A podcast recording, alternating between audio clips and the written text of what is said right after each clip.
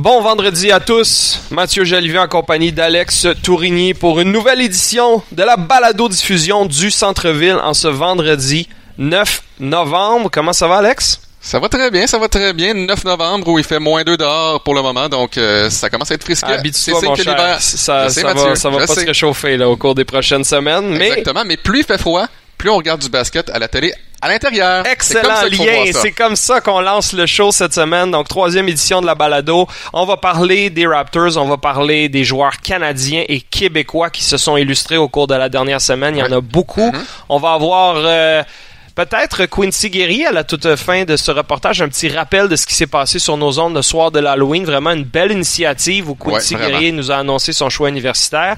Et on aura, d'ailleurs, on va l'embarquer tout de suite dans la discussion puisqu'on a au bout du fil notre ami et analyste de basket à RDS, Will Archambault. Comment ça va, Will? ça va bien, les gars? Yes, sir, ça va bien, Will. Bon, Will, parlons des choses sérieuses. On se réveille ce matin, on regarde le classement. Il y a deux équipes dans la NBA qui ont une seule défaite. Il y a les Warriors de Golden State. Je pense pas que personne n'est surpris de ça. Ton vieil ami Steph Curry en pleine forme. Kevin Durant joue bien. Euh, le bonheur parfait là-bas. Et il y a les Raptors de Toronto. Will, alors que les Warriors, euh, en fait, ils ont perdu leur deuxième match hier. Donc, il y a les Raptors. voilà. Il y a juste les Raptors qui ont une seule défaite. Tu as vu les matchs un peu comme nous au cours des dernières semaines, avec Kawhi, sans Kawhi. Qu'est-ce que tu vois? Qu'est-ce que tu penses de cette équipe en ce moment? Mais regarde, moi, en début de saison, je le savais, l'échange de DeMar DeRozan contre un Kawhi Leonard, ça allait vraiment bénéficier l'équipe des Raptors. C'est vraiment un, un, jeu risqué de la part de Messiah Jury. Mais lui, ce qu'il voulait vraiment, c'est s'assurer de pas planer euh, ou juste plafonner, je te dirais, pour les prochaines années. Fait que c'est dit, l'opportunité d'aller chercher un superstar comme Kawhi Leonard, ça arrive une fois dans ta vie. Il a, il a dit, regarde, même s'il reste un contrat, je vais aller le chercher. Fait que là, c'est sûr et certain qu'on s'est dit, on va chercher un upgrade euh, d'un gars comme DeMar DeRozan à Kawhi Leonard. Fait qu'on le sait qu'on va mieux performer que l'année prochaine, l'année euh, précédente. Là, il faut voir est-ce que on va avoir la chimie de l'équipe? Kawhi, on a vu, il y a eu un peu de friction avec ses anciens coéquipiers lorsqu'il était à San Antonio, mais quand il était sur le terrain, l'équipe performait. Fait que c'est, c'est, je te dirais que c'est pas quelque chose euh, qui est surprenant pour nous autres de voir les Raptors performer de la façon qu'ils performent. D'avoir une fiche 11 et 1, ça, c'est quand même, euh, c'est quand même vraiment cool parce que ben oui. ils, ont la ils ont la meilleure fiche de la NBA en ce moment. C'est sûr que c'est le début de la saison. On a quoi le un huitième des, des parties de jouer, mais quand même, c'est le fun d'avoir la seule équipe canadienne au top des classements euh, dans la NBA. Bon, mais moi, ce que. Oui, vas-y. Mais moi, la seule affaire que je voulais dire, c'est que, comme tu as mentionné, on a vu euh, les Raptors jouer avec Kawhi. Puis ça, c'était vraiment impressionnant. Les Raptors ont dominé de A à Z à chaque partie que Kawhi a joué. Mais ce qui était encore plus le fun et impressionnant, c'était de voir l'équipe jouer sans Kawhi Leonard et comment que les joueurs ont évolué depuis l'année dernière. On voit un Ibaka qui s'implique un petit peu plus. On voit un Pascal Siakam qui a comme un... Magnifique, ouais. qui sort de, je te dirais, pas, de nulle part. On s'attendait qu'il allait bien performer, mais il performe à un niveau que je pense que personne s'attendait qu'il allait performer. Alors ça, c'est des belles surprises pour les Raptors. Notre ami Peter Yanopoulos, et on le connaît, il aime tweeter, il aime provoquer également sur les médias sociaux. Et lui, il a fait son top 5 euh, au cours de la dernière semaine en plaçant les Raptors numéro 1 devant les Warriors présentement. Je suis pas d'accord avec ça parce que veux, veux pas, les Warriors, c'est les Warriors et on s'attend à les voir être la puissance en fin de saison. Mais est-ce que ce sont les Warriors en séries éliminatoires ou en saison? Est-ce que les Warriors vont être capables euh, ben, d'être encore la meilleure équipe en saison après trois titres. Euh, est-ce qu'ils vont s'endormir? Tu sais, hier, là, contre les Bucks, c'était un match qui était même pas serré. Ouais, je comprends. mais on s'attend à ce qu'en fin de saison, les Warriors lèvent leur jeu d'un cran si tout le monde est en santé, surtout si ils arrivent à intégrer un DeMarcus Cousins, Will. Ouais, mais c'est ça, tu viens de le mentionner, DeMarcus Cousins. Est-ce que DeMarcus Cousins va bien fitter dans cette équipe-là? Puis en plus, il n'y a pas vraiment eu le feel euh, il sait pas comment le, comment le jeu, euh, le style de jeu des, Warriors en ce moment. Il n'a jamais joué avec eux autres. Oui, il regarde les pratiques, oui, il voit jouer, mais il n'a pas encore cité dans le système de Steve Kerr. Alors, ça va être intéressant de voir à quel point il va pouvoir aider cette équipe-là. D'après moi, je pense que ça va juste déboussoler la patente. Fait que on sait jamais ce qui pourrait arriver, mais je, te dirais s'il y a de quoi qui arrive, c'est cette année, c'est l'année des Raptors pour déroger les, les Warriors euh, hmm. euh, au niveau pour le championnat cette année. Là. Intéressant. Ah mais Will, c'est ça justement. Euh, qu'est-ce que tu penses qui va se produire lorsque Boogie Cousins va arriver dans une formation qui joue small ball depuis, je sais pas, depuis 4 ans, 5 ans, 6 ans? Euh, qu'est-ce que ça va changer pour cette formation-là d'avoir un gars comme Cousins à la position de centre? Ben, regarde, on avait un Zaza euh, Pachulia l'année passée. Alors, euh, mais c'est pas le gars qui marque 10 points. Ouais, mais Zaza, Will, Zaza Pachulia, t'avais pas besoin de lui donner le ballon. Il avait pas besoin de sentir qu'il pouvait prendre 10, 12, 14 tirs dans un match. C'était plus un joueur de soutien. Le point d'Alex, et je, trouve ça intéressant qu'on en parle un peu, c'est que de Marcus Cousins, si tu lui dis, chef, tiens-toi autour de l'anneau, euh, soit prêt au rebond, soit prêt pour des alley puis de temps en temps, on va aller te voir pour une isolation euh, proche de, de, l'anneau. Est-ce que ça va lui suffire, considérant sa personnalité et ses antécédents, où il prenait 20, 22, 24 tirs dans certains matchs? Sur papier, non. Euh, mais je suis certain que quand il a signé son contrat, il savait que son rôle allait diminuer. Ouais. Alors, c'est à voir, ça, ça va être quoi sa réaction une fois qu'il est dans la situation qu'il va être. D'après moi, il va pas bien réagir. On l'a vu avec euh, les avec les Kings de Sacramento quand ça allait mal. Euh, tu sais, euh, de, de, Mark, de, de, Marcus Cousins était très vocal. On le voyait aussi avec les Pelicans du New Orleans, de New Orleans. Alors, ça, je pense pas que ça va être différent lorsqu'il va jouer avec euh, les Warriors de Golden State. La seule affaire, c'est qu'eux autres, ils ont, ils ont pas besoin de lui.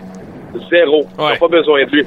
Alors, si jamais ça, il commence à déroger du système de Steve Kerr, puis ça commence à, à jouer contre euh, les Warriors, Steve Kerr va dire, regarde, on va trouver une raison pour t'asseoir. On va dire que t'es es encore blessé ou euh, on va limiter tes, tes minutes. Ça finit là, puis bonne chance l'année prochaine pour te trouver un autre contrat. Ouais, effectivement. D'ailleurs, c'est de Marcus Cousins qui a été expulsé d'un match cette semaine, euh, habillé en civil, euh, deux fautes techniques. Ça, c'est toujours bon signe tôt dans la saison. Mais moi, je veux revenir à ce que tu mentionnais tout à l'heure, la différence entre DeRozan et Leonard.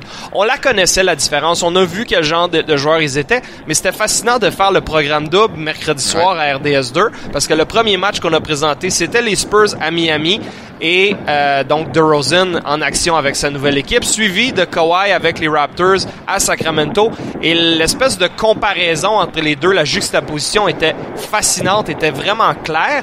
Et je pense pas que DeRozan euh, soit encore complètement intégré dans un système qui est très précis, le mouvement de ballon, la façon qu'on joue à San Antonio depuis toujours, alors que Kawhi et Will, tu as été un des premiers à le mentionner euh, il y a deux semaines, semble déjà avoir trouvé une niche intéressante avec les Raptors.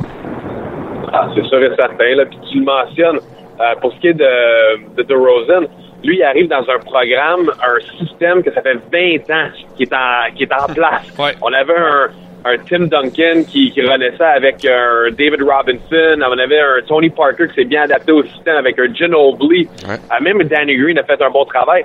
DeMar DeRozan, c'était un joueur d'isolation. OK? En tant que joueur d'isolation, c'est très difficile de rentrer dans ce type de système-là.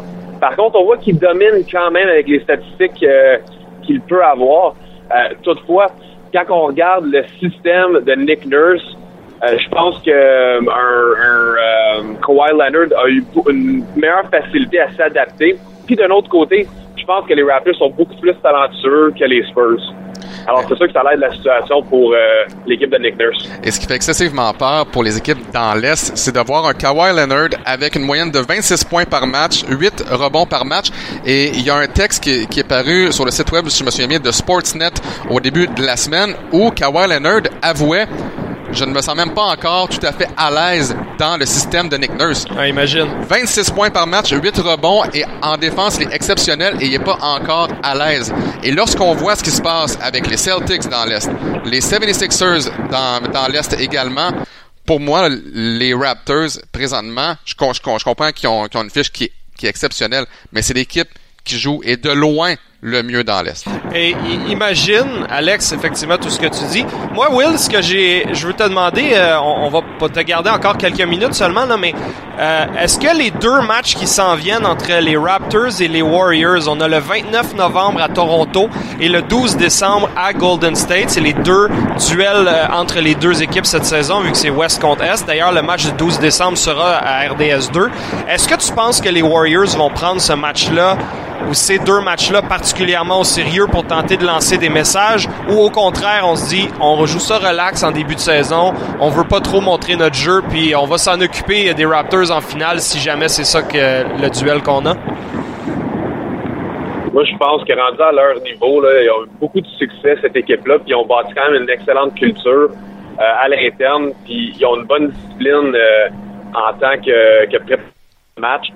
Et Steve Kerr, lui, aborde chaque match de la même façon, que ce soit contre un Miami Heat ou un, euh, un, les Bucks. Ça a donné qu'hier, ont eu une mauvaise partie. Ou les Raptors, qui sont numéro un en ce moment dans la ligue, ils vont se donner à 100% Cette équipe-là est comme ça. C'est pas le genre d'équipe qui va enlever leur, leur pied de la pédale de gaz. Alors, d'après moi, ils vont jouer de la même façon qu'ils ont joué au coin de la saison. C'est sûr que tu vas augmenter euh, ton niveau d'intensité puis aussi de, concentration lorsque tu vas être dans, les séries éliminatoires. Mais pour ce qui est de la façon qu'ils vont performer pendant la, saison, moi, je pense que ça va être pareil euh, euh, d'une soirée à l'autre. Alors, Will, dernière question avant de te libérer. Euh, tu es un passionné de basket euh, tout comme nous. En fait, un des plus grands passionnés de basket que je connaisse, pas juste NBA, mais aussi NCAA. Et d'ailleurs, il y a un excellent documentaire présentement là, sur les ondes d'ESPN qui passe à TSN, Basketball A Love Story. 20 heures qui, fait qui retrace euh, la NBA sous toutes ses formes, mais en fait, pas juste la NBA, le basket sous toutes ses formes. C'est vraiment bien fait. Je vous invite à l'écouter. Alors, Will, la question qui tue, RJ Barrett a fait ses débuts officiels universitaires cette semaine. On l'avait vu en match pré-saison à la Place Belle, notamment. On l'a vu dans toutes sortes de matchs euh, un peu insignifiants contre des équipes de, petite, de faible qualité. Là, il joue cette semaine à Indianapolis, sale comble. Kentucky comme adversaire une équipe du top 5, John Calipari, tous ses bons joueurs. Il marque 33 points, a pas l'air nerveux, a pas l'air euh, intimidé une seule seconde. Qu'est-ce que tu retiens d'une soirée comme ça pour RJ Barrett? Ben, on sait que John Calipari a poussé pour aller chercher RJ Barrett. RJ Barrett qui est un talent euh, générationnel, on pourrait dire et un des joueurs probablement qui va être euh, un des probablement un des meilleurs joueurs de basket qui vient du Canada une fois que sa carrière se termine si euh, ça continue comme ça. Moi ce que je ce que je retiens de sa performance c'est le fait que il, il s'est dit mais regarde c'est c'est c'est comme euh, je suis sur le plus gros le plus gros podium le plus gros stage euh, au niveau on joue contre Kentucky. Kentucky, c'est un, un powerhouse encore. Désolé pour les, les anglicismes. Ouais, euh, je te comprends. Ça mérite un bon anglicisme dans ce cas-ci. Ouais. S'il peut performer d'une certaine façon et dominer Kentucky, ça va démontrer à tous les gens, que ce soit les, les, les dépisteurs dans la NBA, les, ses, ses confrères, les, les entraîneurs, que RJ Barrett, c'est, ça va être un gars va avoir une carrière exceptionnelle dans la NBA. Puis on voit aussi qu'il est extrêmement mature puis qu'il a été bien coaché, non seulement par son père, Rowan Barrett, mais aussi son son, euh, son parrain en tant que Steve Nash. Mm-hmm. le, le, jeune, il est terre à terre, il sait communiquer, il est, là pour son équipe. Il a même été là pour l'équipe nationale lorsqu'on est lorsqu'on est allé voir euh, l'équipe nationale jouer contre le Brésil. Alors on le sait que c'est le genre de gars qui va se donner à 100% non seulement pour l'équipe de Duke, mais pour l'équipe nationale. Alors c'est c'est juste vraiment impressionnant de le voir euh, jouer en ce moment. Puis on est chanceux de l'avoir joué au niveau universitaire pendant un an.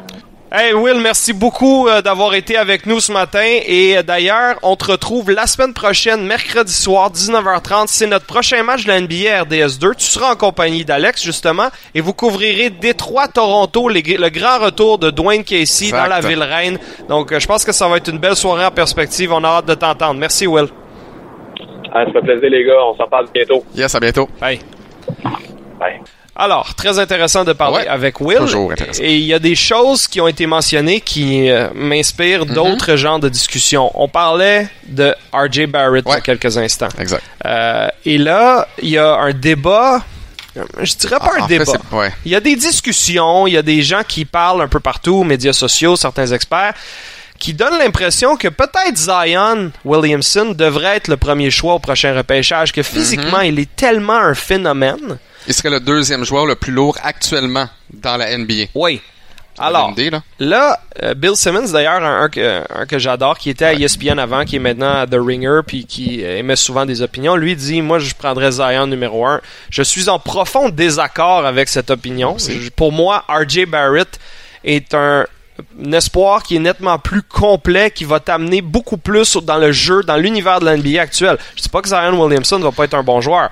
Moi, mon point là-dedans, c'est qu'est-ce que Zion va être capable de faire quand il va rester deux minutes au match dans un duel serré de fin de saison, puis là tu dis j'ai besoin que tu ailles me chercher deux trois paniers pour nous gagner le match. Je ne crois pas qu'il soit présentement équipé ni qu'il ait les outils à long terme pour devenir un joueur capable d'aller créer et chercher des paniers à lui seul. Moi, Matt, ce que j'ai ce que j'ai vraiment pas aimé, euh, c'était le cas durant le match entre euh, entre Kentucky et Duke. Victoire là, écoutez, de 118-84.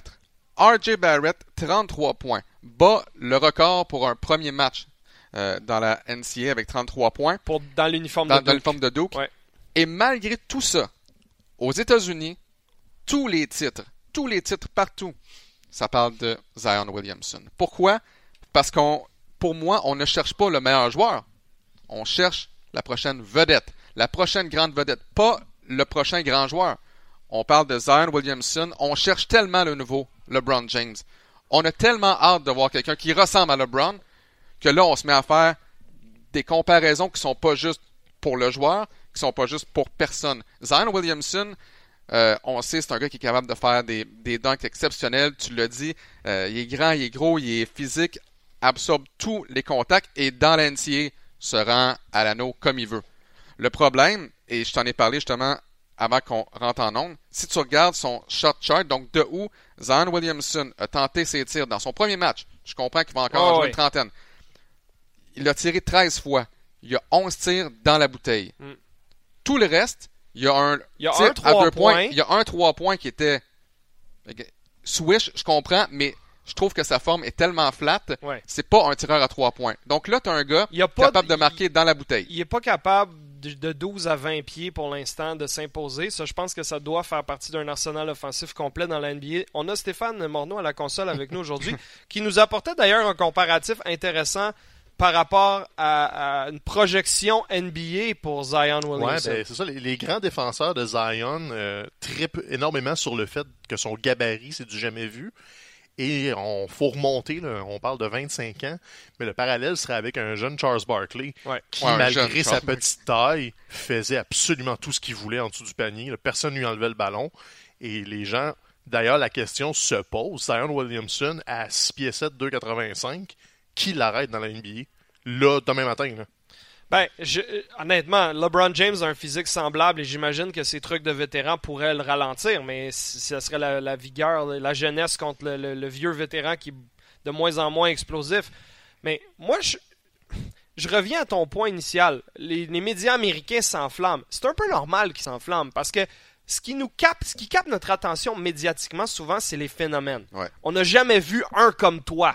Toi, t'es unique quand sa tête touche à l'anneau à la place belle quand il fait un de ses dunks, là, puis qu'il décolle comme un petit joueur de 200 livres, mais qui mesure, qui pèse 2,85 puis qui est bâti comme une armoire à glace ou mhm. comme un train, c'est sûr que ça capte l'attention. Mais j'ose croire que les dépisteurs et les vrais experts, à tête reposée, à tête froide, savent que RJ Barrett est un joueur plus complet maintenant et pour le futur.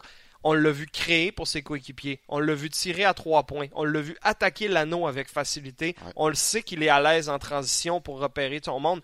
Il n'y a rien qu'RJ Barrett n'est pas capable de faire physiquement.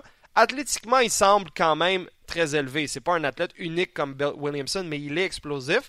Et il a le côté gamer, le côté assassin, le côté je vais aller le finir le match. Là, on mène par 15, mais on va mener par 25 dans pas longtemps parce que je vous donnerai pas la chance. Le pied sur la pédale. J'adore tout ce que je vois de Barrett et comme Will disait, il a été tellement bien coaché, entraîné, euh, des bons parents, un système qui, l'a encadré qui fait qu'il est terre à terre. C'est un prospect fantastique qui, qui, ne semble pas avoir de faille. Je pense qu'au final, c'est ça qui va gagner. Sauf que, avec RJ Barrett, tu sais ce qu'il te donne. Avec Williamson, les entraîneurs dans l'NBA vont se dire si on est capable de travailler avec lui pendant 2-3 ans, qui développe son tir, hmm. dans 2-3 ans, est-ce que c'est Barrett le meilleur joueur ou c'est Williamson? Moi, je pense encore que c'est Barrett, mais c'est un point tout à fait valide. Pour ça. C'est peut-être pour ça. Je me dis que le potentiel de Williamson, il est inconnu. Et le plus drôle dans tout ça, c'est qu'on a un troisième joueur à dos qui va probablement être pris troisième ou quatrième au prochain repêchage, Cam Reddish. Et Cam Reddish, on l'a pas vu à Laval, il était blessé. Là, il joue, mais il n'est pas à 100%. On dit qu'il est encore en train de retrouver sa forme. On parle d'un 6-7 super habile avec le ballon, bon tireur de l'extérieur, qui est un peu perdu dans l'équation. Peut-être que Cam Reddish va être aussi bon dans la NBA que ces deux-là. Qu'est-ce qu'il a fait lors du match? 22 points en 24 minutes. Ouais. Euh, c'est, je te dis, il est capable de tout faire lui aussi. Donc, il y a, il y a, je pense que tout le monde a été un peu sous le choc de voir Duke battre Kentucky par 34 points. C'était la pire défaite d'une équipe de Kentucky dirigée par John Calipari dans son histoire à la barre de cette équipe. Et il a juste dit après le match, ils ont été meilleurs que nous. Donc clairement, Coach K a un, beau problème entre les mains. Comment travailler avec cette équipe-là? Mais le potentiel de son noyau est absolument illimité, aussi bon que n'importe quel noyau qu'il a eu. Et juste pour vous donner une idée, avec les Blue Devils de Duke, euh, il n'y a aucun joueur qui avait une moyenne supérieure à 4 points par match qui est revenu. Donc, il n'y a aucun joueur de l'édition 2017-2018 qui a marqué 4 points ou plus par rencontre qui est revenu. Donc, tous les joueurs qui ont contribué à la victoire de Duke, c'est des joueurs de première année. Il force d'admettre que les joueurs de première année du côté de Duke ont été meilleurs que du côté des Wildcats de l'Université Kentucky parce que ce match-là, honnêtement, était terminé après 10 minutes. Mais c'est des pros. Les trois là, dont on vient de parler, là, surtout Barrett et Williamson, ça a déjà l'air d'être des joueurs professionnels. C'est pas à la fin de cette saison-ci qu'on va dire ah, leur potentiel. Non, non, Ils se comportent comme des pros. Ils ont la physique des pros. Barrett a battu des équipes, une équipe américaine à lui tout seul dans le championnat U19 il y a quelques années. Euh, honnêtement, il, pourrait jouer dans la NBA demain matin qui se débrouillerait. Écoute, on va on n'a pas fini d'en parler de dans, notre balado diffusion, mais ce qui a aussi capté mon attention cette semaine, c'est à quel point le talent québécois, canadien euh, rayonne sur la scène nord-américaine. Le deuxième dans la liste, c'est Euh, c'est un, un, ami de notre couverture basket à RDS. On l'a reçu en studio. Euh, on, lui a parlé à quelques reprises. On a écrit des articles sur lui. Donc, on le voit venir depuis un bout de temps. Mais là, je pense que l'Amérique, la communauté basket en Amérique commence à faire sa connaissance. Il a marqué 28 points à ses débuts officiels NCAA, après avoir connu des matchs euh, à porte fermée ou à inter-équipe euh, vraiment dominants. Là, il l'a fait devant les, les projecteurs, devant les caméras, contre Cal State Fullerton. Il était nerveux. Donc, il avait combien de points à la demi? Deux. Il l'a dit, il dit après le match, tu sais, j'étais nerveux, c'était quand même mes débuts, mes entraîneurs m'ont calmé. Qu'est-ce qu'il a fait en deuxième demi et en prolongation? 26 points. il a commencé 1 en 7 après une demi, il a terminé le match 9 en 22. Tiré des trois points, attaqué l'anneau, pris des rebonds offensifs. Euh, c'est un tout fait. C'est un, un, monstre. L'entraîneur-chef de l'équipe de football d'Arizona State, Herm Edwards, qui est un ancien joueur et entraîneur de la NFL, a dit après le match, je ne sais, sais, pas quel média, je vais essayer de le convaincre de, jouer... au football parce que j'ai pas de joueur avec. J'ai pas de joueur physiquement qui ressemble à ce gars-là. là, on pense qu'il niaise, là, mais. on pense qu'il niaise, mais. Il va peut-être essayer. pas clair. Écoute, c'est un phénomène physique euh, en termes de ce qu'on n'a jamais vu, nous, au Québec. Et pour l'instant, il n'apparaît pas sur le radar des euh, ce qu'on appelle les mock drafts, là, les projections du prochain. Mais j'ai l'impression que c'est une question de temps, Alex, parce que là, Arizona State, c'est pas un programme top 10, top 15 mais c'est pas non plus une petite école. C'est quelque part entre les deux. Il joue dans le Pac-12. Il va, il va jouer contre Arizona, il va jouer contre Oregon. Il va avoir une visibilité. Peter, encore une fois, qui a provoqué, a dit cette semaine à la radio euh, anglophone pour moi, c'est un one and done, Lugans. Il va jouer un an, il va se rendre éligible au repêchage, puis il va être pris en première ronde. Puis en ce moment, je pense que je suis d'accord avec lui. Et moi, ce que j'avais hâte de voir, c'est ça. C'est son premier match. Parce que nous, on savait que Lugans était bon. Lugans, le sait également qu'il est bon. Mais quand même, hein, c'est ton premier match dans la NCAA. Tu sais que tout le monde te regarde. Et pour moi, comme athlète, je me demande ce qui passait vraiment à travers la tête parce que je me dis, il y a tellement de pression sur toi. Tu dis à tout le monde que tu vas être un one and done. Parfait. Maintenant, prouve-le. Puis imagine, là, Il commence le match 1 en 7. Ouais. Tu as dit à tout le monde à quel Ouais. point tu étais bon. Tu commences 1 en 7 et à la place de s'écrouler sous la pression, Ouais. Il a été le meilleur joueur et de loin à partir de la deuxième demi Très bon pour point. Arizona Ça State. lui a pour pris moi, 20 c'était minutes pour se calmer, mais drôlement impressionnant. Euh, il y a également, et lui, on le perd encore plus dans la, la notion de, de tous ces joueurs canadiens, ben, c'est O'Shea Ba- Brissett, euh, qui pourrait être un coéquipier de Couty Guerrier à Syracuse l'année prochaine, quoique Brissett a presque euh, rendu son nom éligible au repêchage l'année passée, a décidé de revenir pour son année sophomore, mais là, il marque plus de 20 points à son premier match de saison. Il, il- il avait eu un très beau parcours au March Madness l'année passée à son année euh, recrue, à, sa première année. Donc, lui sera à suivre. Et on voulait aussi parler, Alex, de Chris Boucher. Chris Boucher dans la G-League. Écoutez, on savait que Chris Boucher allait être bon cette saison. On l'a vu ici euh, au euh, Centre Bell. Super belle histoire. Mais là, dans la G-League, Chris Boucher est en feu. Encore une fois, hier, avec une performance de plus de 30 points. En fait, euh, le 905 a joué deux matchs et Chris Boucher a plus de- de 30 points dans chacun de ces deux matchs-là. Plus de 10 rebonds, quelques blocs, des tirs importants, alors que c'était serré en fin de rencontre. Là, si vous regardez les faits saillants sur euh, les médias sociaux, c'était vraiment impressionnant. C'est ça que tu veux voir. Ouais. Ça veut dire que tu es un peu trop bon pour la G-League et tu cognes vraiment à la porte de la NBA. S'il allait jouer dans la G-League, faisait 10 points, 4 rebonds, se débrouillait un peu, tu te dis, Ah ah, il manque un petit quelque chose. Mais en ce moment, il manque, il manque pas un gros quelque chose. Hier, là, 32 points, 10 rebonds, 3 vols de ballon, 2 blocs. Mm. Il est complet. Mais c'est ça. Là, j'ai hâte de voir.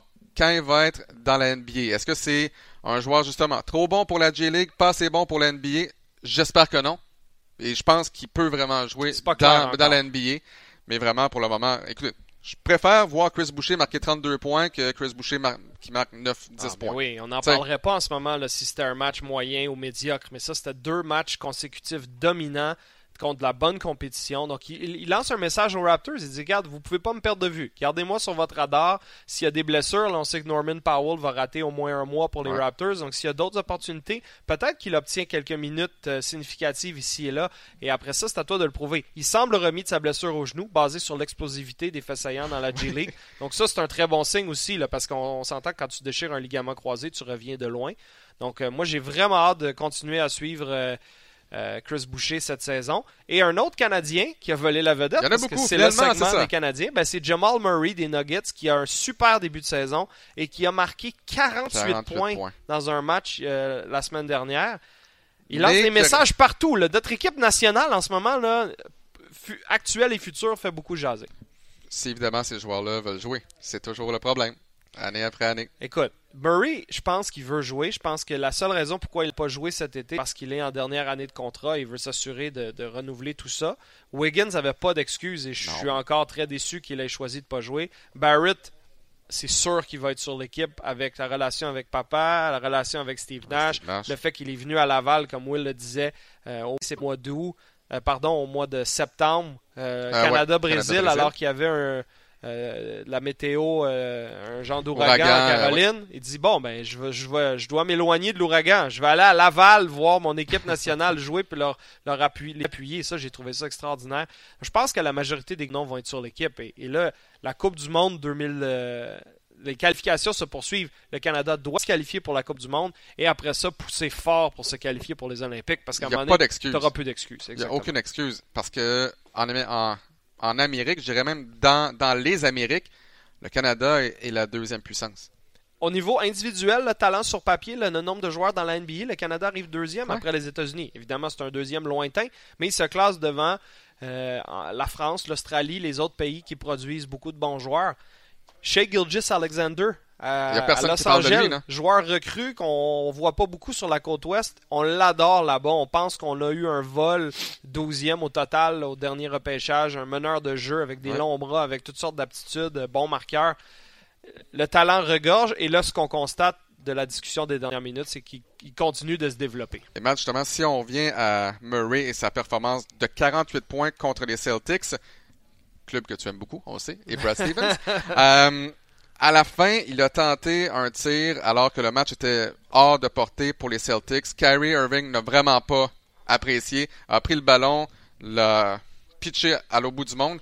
Pour toi, est-ce que Murray, c'était la bonne chose à faire de tenter d'atteindre les 50 points? Ah, je peux pas être je peux pas trop le critiquer. Il veut, pas un match de 50 points, c'est rare dans une carrière et il est jeune encore, donc la chance d'aller le chercher son 50 points, c'est difficile de le blâmer. Probablement que si ce match-là avait lieu dans 2-3 ans avec d'autres maturités, d'autres expériences, peut-être qu'il ne le tenterait pas.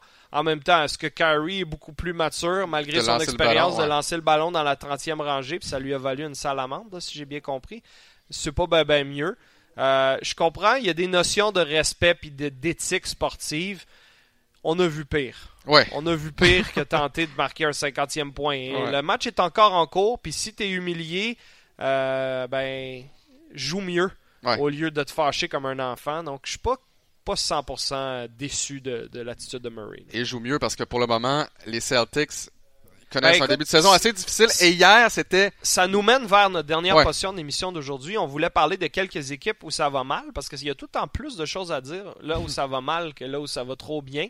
Et euh, il y a des clubs qui nous captent notre attention. Parlons-en des Celtics qui, comme tu le disais hier, ça a tout pris une remontée dans les huit dernières minutes pour battre les Suns, la pire équipe, une des pires équipes de la ligue. Et on a presque perdu. On n'a pas vraiment de joueurs blessés non plus. C'est vraiment une question de chimie en ce moment. On parle de Terry Rozier qui voudrait peut-être être échangé, il joue pas assez. En fait, Brad Stevens a un problème de richesse en ce moment. Il a trop de bons joueurs, pas capable de répartir ses minutes. Il a beau être un super entraîneur, ça ne clique pas pour l'instant. Mais j'ai le goût de te demander, est-ce que de voir Brad Stevens avoir de la difficulté cette année avec le club qu'il a, est-ce que justement ça rend le travail de Steve Kerr avec euh, les Warriors de Golden State encore plus formidable? Lui, il a réussi là où, ben, force est d'admettre, où Brad Stevens échoue. Pour le moment.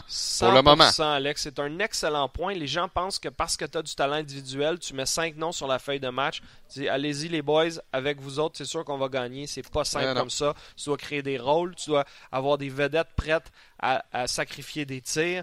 Tu dois faire accepter l'élément collectif à tes joueurs. C'est des vieux clichés, c'est des vieilles notions. On vous apprendra rien. Mais c'est vrai. Clairement, Steve Kerr a réussi à le faire avec les Warriors. Clairement, Stevens a réussi à le faire en général depuis qu'il est arrivé à Boston. Et là, cette année, avec le retour de Gordon Hayward, Gordon Hayward qui joue pas très bien, il faut le dire en ce moment. Clairement, mentalement, c'est une grosse embûche à surmonter de revenir d'une blessure grotesque comme ça. Et ses statistiques ne sont pas bonnes, mais il continue de débuter les matchs, d'avoir beaucoup de minutes. Alors, il faut être patient avec lui. Mais c'est sûr que ça crée de la grogne après avec des joueurs comme Rogier, Smart, Morris, qui ont débuté des matchs importants en série. Et là, d'un coup, on dit non. Hayward, on le paye 30 millions par année, on l'adore, il revient de loin, il faut le faire jouer. Ouais, mais en ce moment, je suis meilleur que lui. Alors, c'est c'est pas évident. Je pense qu'il va y avoir une transaction prochainement. Je pense que Rogier, tant qu'à l'avoir en dernière année de contrat, mécontent, maximise sa valeur. Il vaut cher, je pense, sur le marché parce que c'est un meneur de jeu de qualité partante. Tu pourrais aller chercher soit un choix de première ronde ou peut-être un, un package quelconque je pense qu'ils vont l'échanger. Et là, la chimie et la vraie équipe des Celtics, on ne pourra pas avoir un portrait complet avant plusieurs mois. Mais c'est pas donné là-bas. Là. C'est pas un beau début de saison. Souviens-toi, on se posait la question en série avec cette équipe-là qui joue au-dessus de sa tête. Est-ce que lorsqu'on va avoir Hayward et Irving, est-ce que cette équipe-là peut être meilleure que la formation 2017-2018 qui jouait au-dessus de sa tête? Ouais. Pour le moment, c'est non. Ah, je suis d'accord avec toi. Donc ça, ça va être un dossier super intéressant. Euh, ailleurs dans l'Est, on a les Cavaliers de Cleveland. C'est oh, que ça va pas bien. Catastrophe.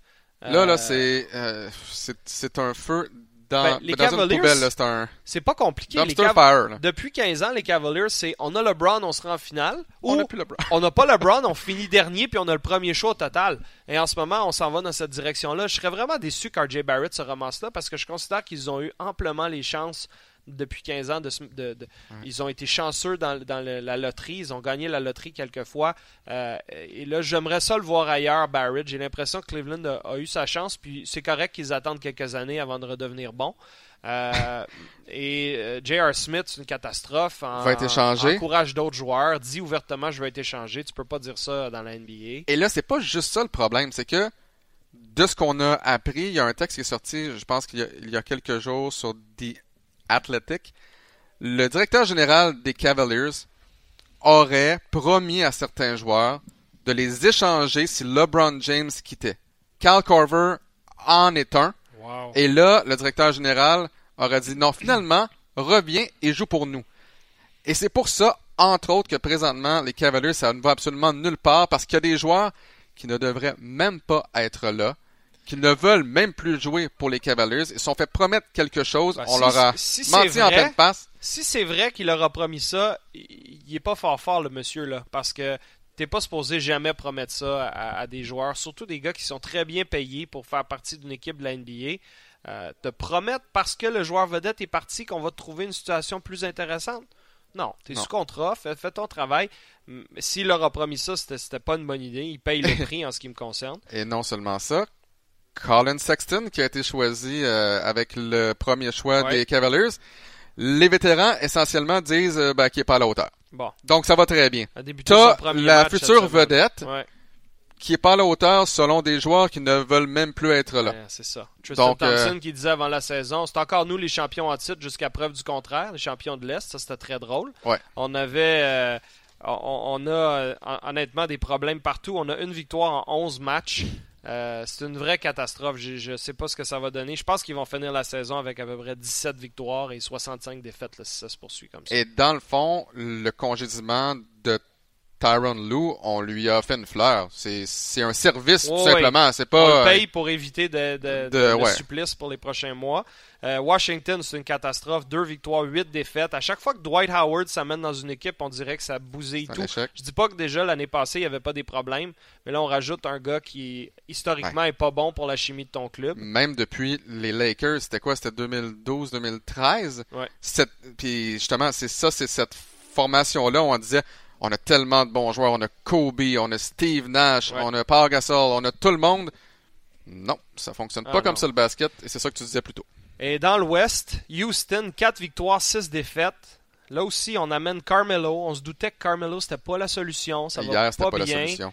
Chris Paul, on sait qu'il est fragile. James Harden n'est pas en feu en ce moment. Il marque, l'équipe marque moins de points que l'année passée.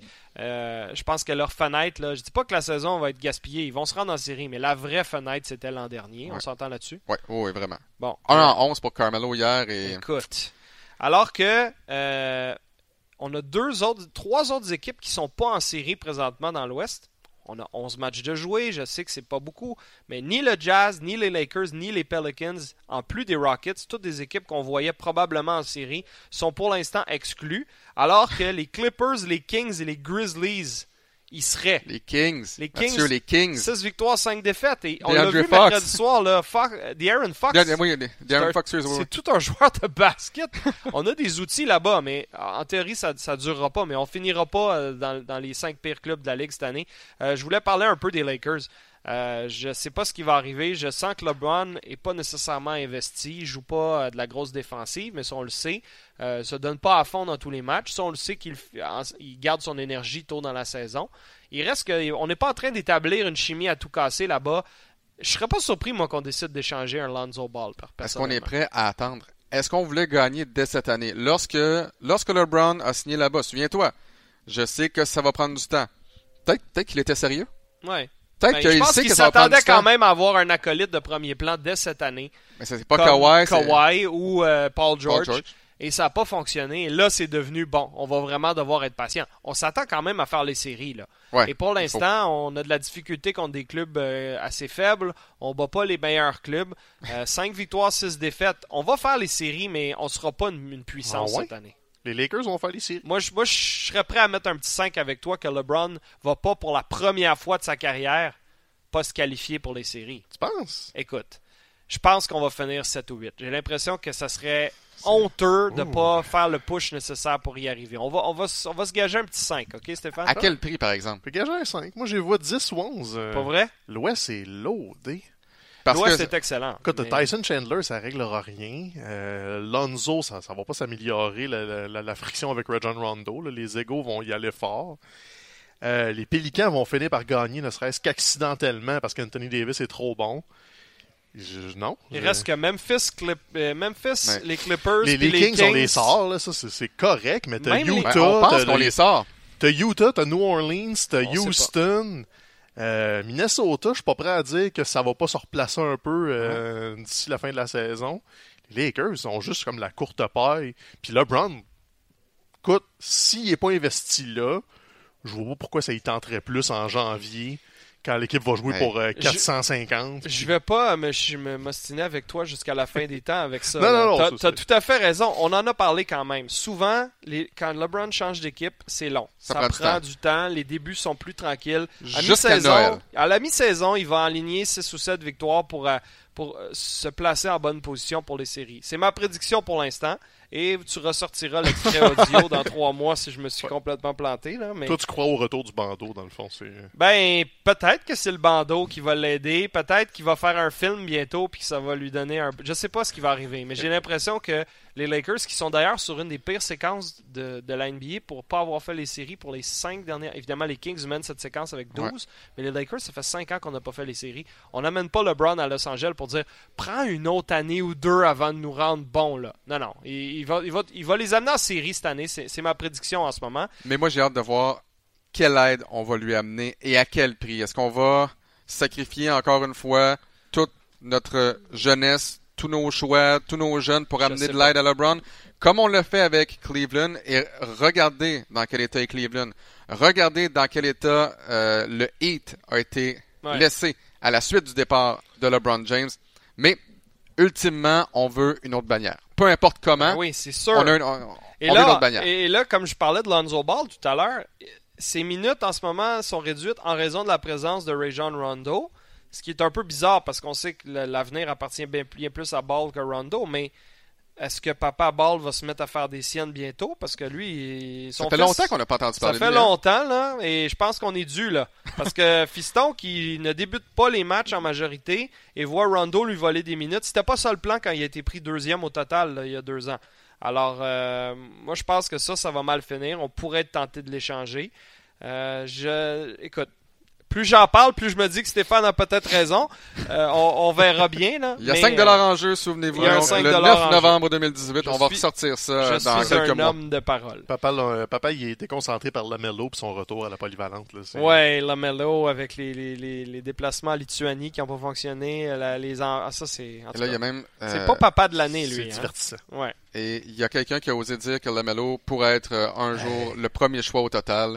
Je sais pas sur quoi. quelle planète cette personne-là vivait. mais En bon. 2020, là, pas, pas un jour lointain. Là, Ouais. comme? Non, c'est. euh, non, je vous confirme que non. Non. c'est pas comme ça que ça va se passer. Écoute, je pense que ça fait le tour pour cette semaine, Alex. Ouais, tout à fait. C'est Euh, très plaisant de parler avec William Archambault également au début de l'émission. Définitivement. Euh, D'ailleurs, dans deux semaines, quand on reviendra, on répondra à des questions euh, Ouais. prises sur Twitter. Donc, on- c'est la première fois qu'on lance ça cette saison. On va faire des rappels euh, sur les médias sociaux au cours des deux prochaines semaines. Mais pensez-y déjà euh, si vous avez des questions à nous poser pour euh, cette balado du centre-ville. Le plus simple, c'est probablement simplement de nous, de nous écrire à- directement, de nous taguer sur Twitter, moi ou Alex. Et on prendra le temps de répondre à des questions en fin d'émission quand on se reparlera le 23 novembre prochain. Prochain rendez-vous, Ce sera donc mercredi, alors que les Raptors accueilleront la visite des Pistons de Détroit et justement le retour de Dwayne Casey. J'en reviens pas encore, Mathieu. J'en Ouais. reviens pas encore. Ah ouais, non, je, Je ne- sais. je ne peux pense pas que notre avant-match, je sais voilà. à quoi il va ressembler Ça ce soir-là sur ça. RDS2. 14 novembre, 19h30, Alex sera en compagnie euh, de William pour euh, cette prochaine édition. On avait un programme double cette semaine. On sera là essentiellement toutes les semaines, presque toujours les mercredis. Exact. Continuez de nous suivre et euh, partagez le contenu. Euh, et on se retrouvera donc très bientôt. Yes, bonne journée tout le monde.